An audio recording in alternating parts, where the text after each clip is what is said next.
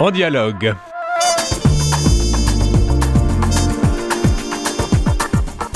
Ici Jean-Philippe Trottier, nous poursuivons avec En Dialogue. Je m'entretiens aujourd'hui avec Carl Etu, directeur canadien de l'Association catholique d'aide à l'Orient. Il nous parle des changements récents survenus au sein de son organisme, notamment le renouvellement de son mandat pour trois ans et la nomination de Monseigneur Marcel Danfous, archevêque d'Ottawa-Cornwall, à titre de président du CA.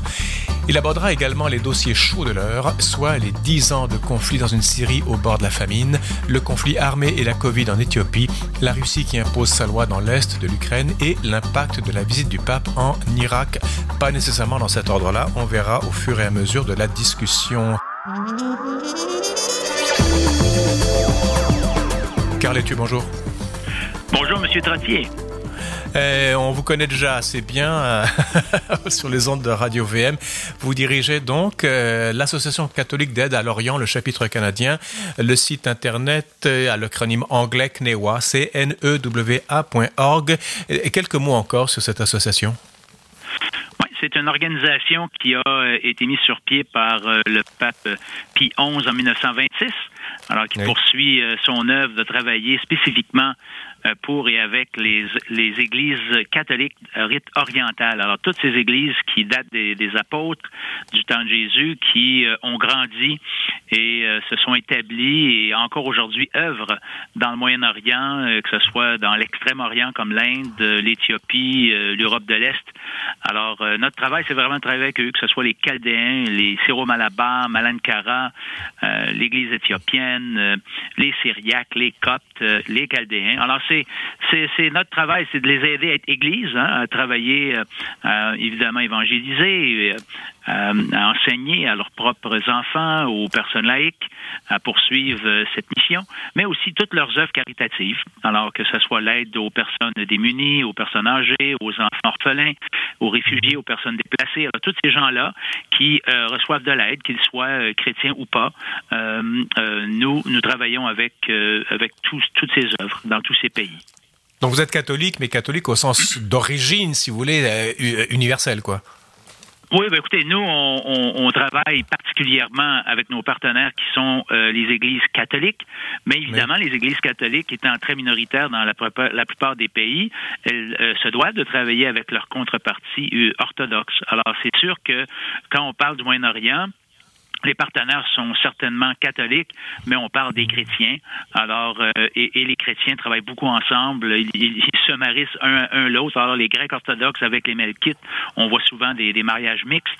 Euh, les Assyriens de l'Est et les Chaldéens, euh, les Syriaques orthodoxes. Alors, il y, a tout un mélange qui, se fait. Puis pour eux, les gens, c'est du pareil au même. Ils sont chrétiens d'abord dans une dans une marée de, de, de, monde musulman ou juif en Israël ou hindou en Inde. Alors, c'est c'est comme ça leur vie de tous les jours. Et, notamment, vous, établissez des ponts également, même. je ne crois pas que vous, vous fassiez des, colloques euh, intellectuels ou théologiques. Vous êtes vraiment sur le terrain et vous travaillez avec des musulmans, avec des juifs, avec des hindous. Je veux dire, euh, les murs ne sont pas aussi étanches qu'on le prétend.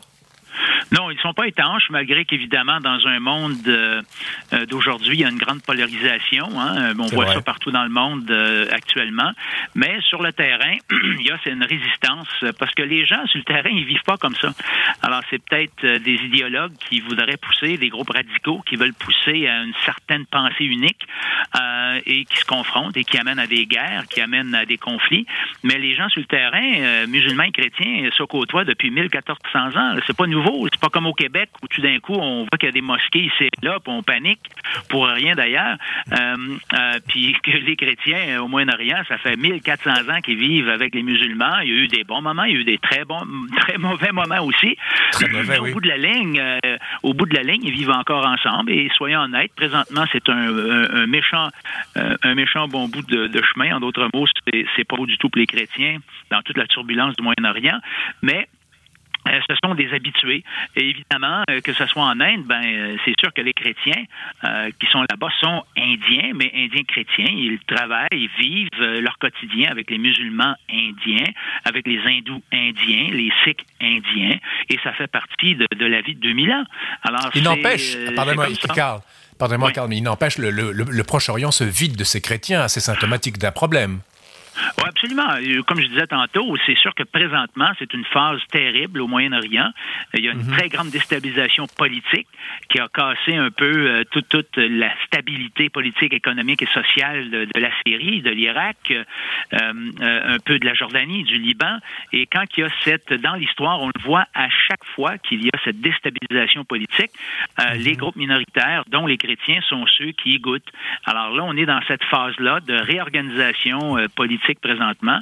Et les chrétiens se font euh, prendre souvent euh, euh, comme personnes prioritaires, comme qu'on attaque pour leur statut, pour leur éducation, pour les et, tout le reste qu'ils représentent, leur lien avec l'Ouest.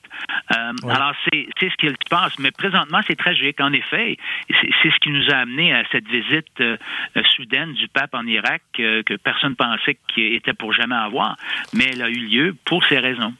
On va y arriver, Carl Etu. Je rappelle que vous êtes euh, donc directeur canadien de l'Association catholique d'aide à l'Orient, cnewa.org, c'est l'acronyme anglais. Euh, ça fait combien de temps que vous dirigez la section canadienne? Ben, en février dernier, ça a fait 17 euh, ans. Euh, on, a, on avait, moi, oui, ça passe vite. Hein?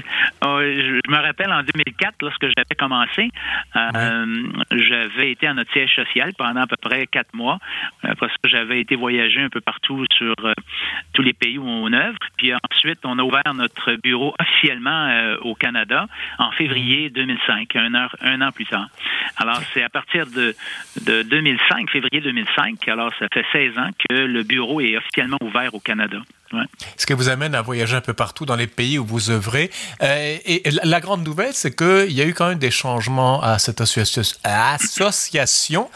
Euh, on a reconduit votre mandat pour trois ans, donc je vous félicite. Soit qu'on a, soit qu'on a trouvé personne d'autre, soit que vous êtes extraordinaire. C'est quoi la bonne réponse? bonne, bonne.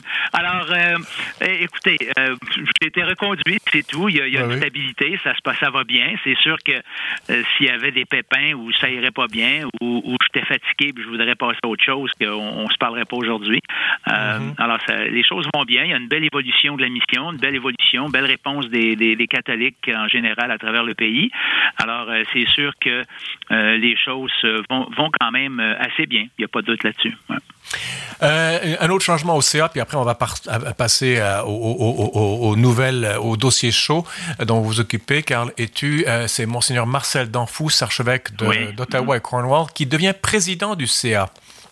Oui, c'est ça. Euh, notre CA est, est formé selon euh, des principes, euh, je dirais, un peu anciens, là, qui, qui où les évêques à Kenewa, c'est traditionnel, ça, depuis 1900, 1926, où le conseil d'administration est formé de, de l'évêque qui est hôte de Kenewa. Donc, aux États-Unis, ben, euh, l'évêque de New York, c'est lui qui est le président de notre ah. organisation aux États-Unis, avec un conseil d'administration international, parce que c'est là qu'est le siège social. Donc, euh, ici au Canada, qu'on a formé Kenewa à l'époque, euh, c'était le même principe. Alors, l'archevêque qui était haut du bureau, donc le bureau d'Ottawa, devient ex officio, si vous préférez, le président Mhm. de, euh, de Kenewa, du conseil d'administration. Et, là-dessus, on a, nous, euh, des représentants par région. Alors, c'est pour ça qu'on a un, un, évêque, Monseigneur Hunt, qui vient de St. John's, en Nouvelle, euh, Nouveau, en Terre-Neuve. Ensuite, on a le cardinal Lacroix, qui, qui un peu représente le Québec, mais aussi est notre trésorier. On a le cardinal Collins, qui, lui, est de l'Ontario. On a aussi, dans l'Ouest, Monseigneur Miller, de Vancouver. Et puis, on a un Ukrainien, pour représenter les Églises orientales du Canada, qui est euh, Monseigneur métropolitain euh, Okulak, euh, qui est l'Ukrainien de Winnipeg. Évidemment, notre président qui est, qui est d'Ottawa. Alors ça, c'est un peu le conseil d'administration, et c'est pour ça que Monseigneur Prendergast, qui était auparavant l'archevêque de Halifax, mm-hmm. était dans les premiers qui avaient siégé sur notre conseil d'administration dès le début. Et puis, à mm-hmm. partir de là, ben, il a quitté parce qu'il a donné sa retraite. Et Monseigneur Danfos a été élu par le conseil d'administration pour euh, euh, prendre la relève. Est-ce qu'il y a des nouveautés annoncées, Carl Etu Donc, votre mandat a été renouvelé pour trois ans. Avez-vous de... Euh, évidemment, vous allez voyager, vous allez soutenir les chrétiens et d'autres gens en difficulté, notamment au Proche-Orient, en Inde, en Éthiopie, etc., en Ukraine aussi. Et, avez-vous, côté administratif, côté fonctionnement, est-ce qu'il y a des, nouveautés, des défis, des difficultés, des ouvertures, des possibilités? C'est sûr qu'une des choses qui est explorée par notre conseil d'administration, c'était de d'ouvrir les postes à des laïcs et laïcs femmes également. Alors, c'est sûr qu'on veut moderniser, que ce soit au niveau des États-Unis ou au niveau du Canada, que Kanewa, mhm. euh, notre conseil d'administration, ne soit pas seulement pour des, euh, des évêques, mais, mais également pour des laïcs. Alors ça, je pense que ça va amener euh, vraiment une modernisation un peu de, de cette vieille école de pensée qui date de, plusieurs décennies. Alors ça, c'est un grand changement qu'on espère va avoir lieu dans dans, l'année ou les deux ans qui viennent. Euh, les, grosses problématiques pour nous, c'est évidemment, comme tous les autres organismes, c'était euh, la pandémie. Alors, cette pandémie a, changé beaucoup de choses. Surtout de, notre côté, il a fallu s'adapter à travailler à la maison. Euh, c'est pas facile quand on reçoit des centaines et des centaines de lettres et de dons euh, par courrier qu'il faut mhm. ouvrir et qu'il faut déposer les chèques, qu'il faut renvoyer les reçus. Alors ça, ça, ça l'a posé euh, de, graves problématiques pour nous euh, il y a un an, particulièrement du mois de mars au mois de juin, lorsque tout était fermé. Alors c'est, il a fallu s'adapter euh, au niveau technologique. Beaucoup de gens ont compris ça, d'autres un peu moins parce qu'on les avait habitués à recevoir leur reçu d'impôt en dedans de dix jours. Alors quand ça prenait deux, trois mois, le monde supposait bien ce qui se passait. Même des chèques à encaisser, ça pouvait prendre jusqu'à un mois. tandis que là, tout est changé, on s'est adapté, ça va beaucoup mieux. tout ça peut aller plus rapidement, mais le fait demeure que la grande majorité de, de nos employés travaillent de la maison. Et puis, ben c'est c'est pas aussi évident euh, de se rencontrer malgré la nouvelle technologie avec Teams ou avec Zoom ou, les autres facettes. Et ça a évidemment affecté notre travail sur le terrain. Alors, euh, nous, avant la COVID, avant la pandémie, ben, on avait une programmation euh, dans chaque pays qui avait été finement ficelée par rapport aux besoins réels. Mais là, tout les, les, les besoins ont changé, mais le, le COVID s'est pas répandu de la même façon dans tous les pays. Donc, il y a des pays où c'était moins un problème, comme en Éthiopie. La première vague, eux, ils la vivent plutôt euh, depuis l'automne dernier à présentement. La première vague, disons, ils n'ont pas vraiment eu une, mais présentement, ça frappe fort. Si on va à Bethléem, ben, dès le début, euh, par des pèlerins, ça a frappé Bethléem dès le début au mois de mars l'année passée. Ça a sonné d'ailleurs l'alarme partout. Et depuis ce temps-là, il n'y a plus de pèlerins depuis un an qui vont à Bethléem. Alors, 80% euh, de l'économie dans la ville de Bethléem dépend des touristes. Alors, c'est beaucoup de familles qui vivent dans la pauvreté. Euh, en Inde, c'est pareil. Ils ont bien vécu la première vague. Ils pensaient qu'ils étaient euh, vraiment, ça en était sorti. Puis on le voit présentement, c'est 400 000 cas par jour. C'est quasiment 2 millions de nouveaux cas par, par semaine. Alors, mhm. c'est l'enfer total. Euh, même chose en Ukraine. eux, ils ont des problèmes partout en Ukraine, surtout l'ouest de l'Ukraine, avec, avec le COVID. C'est terrible ce qui se passe là-bas aussi. ils ne sont pas capables de se trouver de l'équipement. Alors, alors, toute notre programmation fallu qu'elle soit rééquilibrée, réorganisée euh, pour évidemment rejoindre les gens. Puis vous savez comment c'est, hein? Quand il y a des gens qui sont pauvres, puis que de quoi comme ça frappe dans l'économie, ben c'était deux fois plus pauvre. Alors, alors ceux qui y ont goûté, encore une fois, c'est les gens qui étaient déjà fragilisés par la vie, économiquement, socialement, qui puis il a fallu il a fallu faire des demandes spéciales à nos donateurs qui ont bien répondu en passant pour pouvoir euh, cibler de l'aide à tous ces groupes-là euh, dont nos, nos, partenaires, les églises locales, nous, euh, nous aidaient là, à identifier. Carl es-tu directeur canadien de l'Association catholique d'aide à l'Orient. Donc, vous nous parlez un peu de, votre association.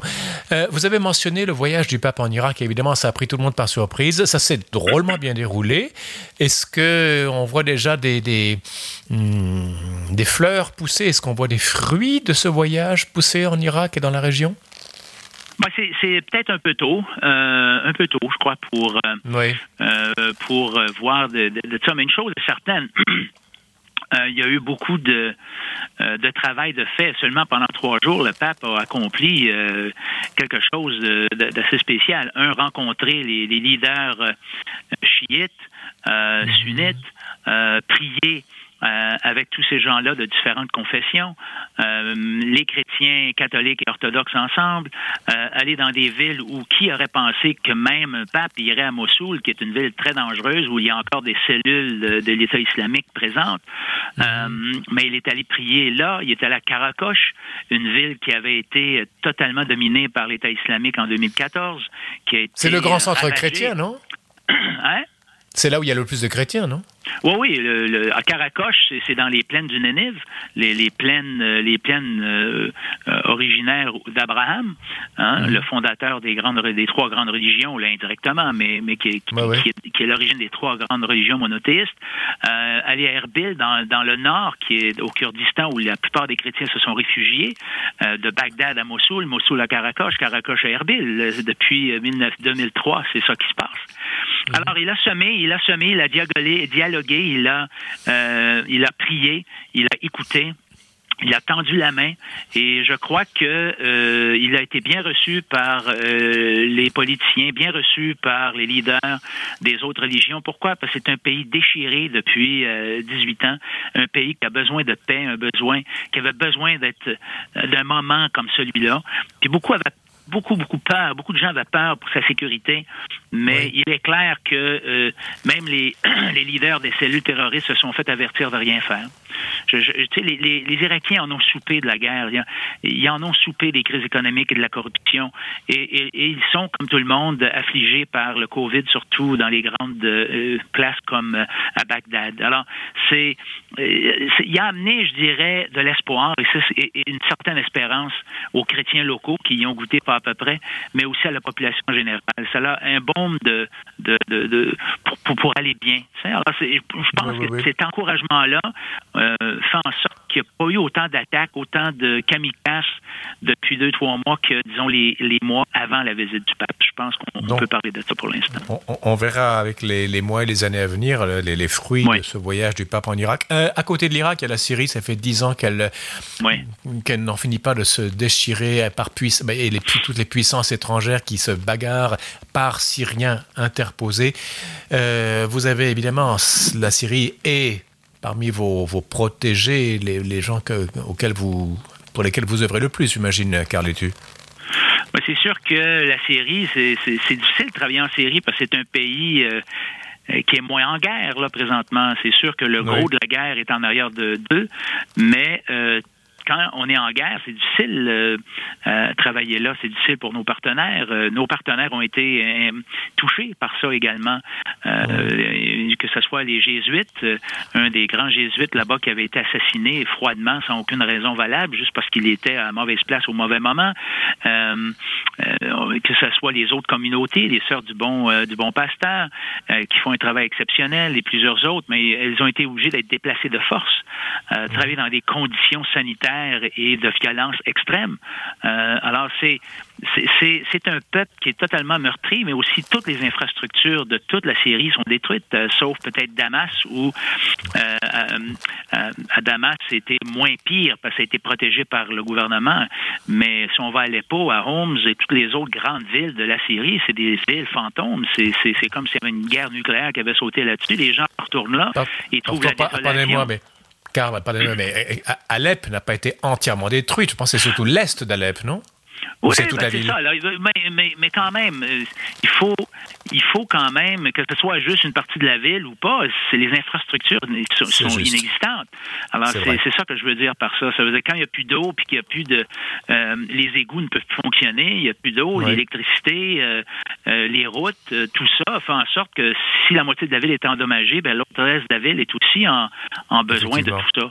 Alors mm-hmm. la Syrie pouvait se nourrir avant, elle ne peut plus se, se nourrir. Elle n'a plus de, de, de manufacture, elle, ne peut plus produire. Alors, ce qui arrive, c'est qu'on a un peuple euh, qui est présentement sur le bord de la famine. Et puis là, il y a encore les boycotts euh, de plusieurs pays comme les États-Unis, le Canada, l'Europe, et il y a des grandes euh, appels pour cesser ces boycotts pour des raisons humanitaires.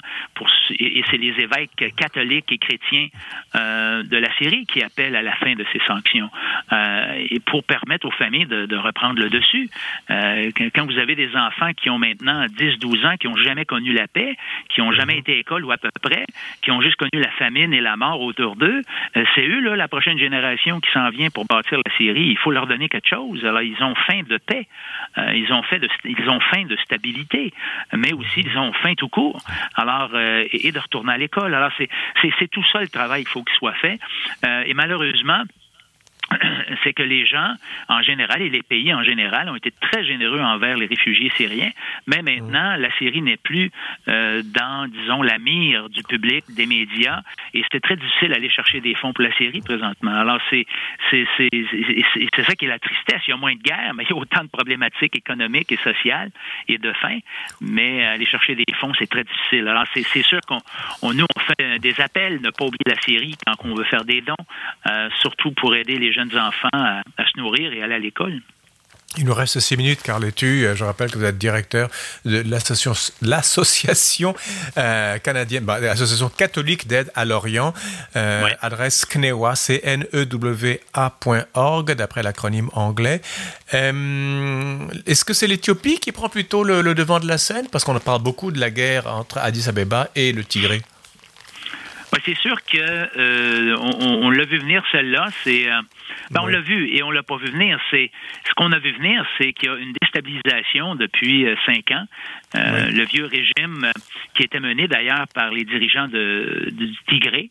Hein, les gens, ce sont les, le Tigré qui a libéré il y a 25 ans, qui a libéré l'Éthiopie de la tyrannie communiste uh-huh. de l'époque, qui avait tué des milliers d'innocents, des dizaines de milliers d'innocents qui avaient été assassinés par ce, ce groupe-là, un peu comme les Khmers rouges de, de, de l'Éthiopie, de l'Afrique. Alors, du Cambodge. Oui, du Cambodge, je m'excuse.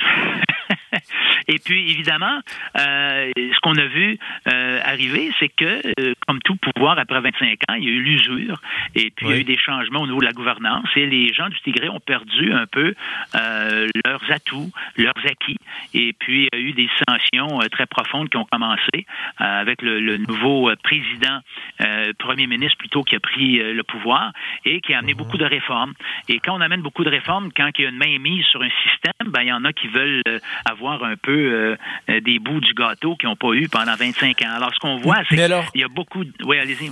Mais vous, Karl, quelle est votre marge de manœuvre en Éthiopie? Vous On sait très bien qu'en Irak, c'est difficile. On sait très bien qu'en Syrie, c'est encore plus difficile, même si la Syrie n'est plus à l'avant-plan de, des médias, des, nouvelles. Euh, L'Éthiopie, c'est quand même... Bon, il y a au moins 50, même beaucoup plus, qui sont chrétiens, euh, les, parmi les premiers chrétiens au monde. Est-ce que vous avez des relais là-bas? Est-ce que l'aide est efficace? Est-ce que vous travaillez bien avec l'Éthiopie ou c'est aussi difficile? Oui, non, ben, on a un bureau en Éthiopie. On, a, euh, on est en contact avec tous nos partenaires à travers l'Éthiopie, même au Tigré. Euh, l'archevêque d'Adigrat là-bas fait un travail exceptionnel dans des conditions très difficiles.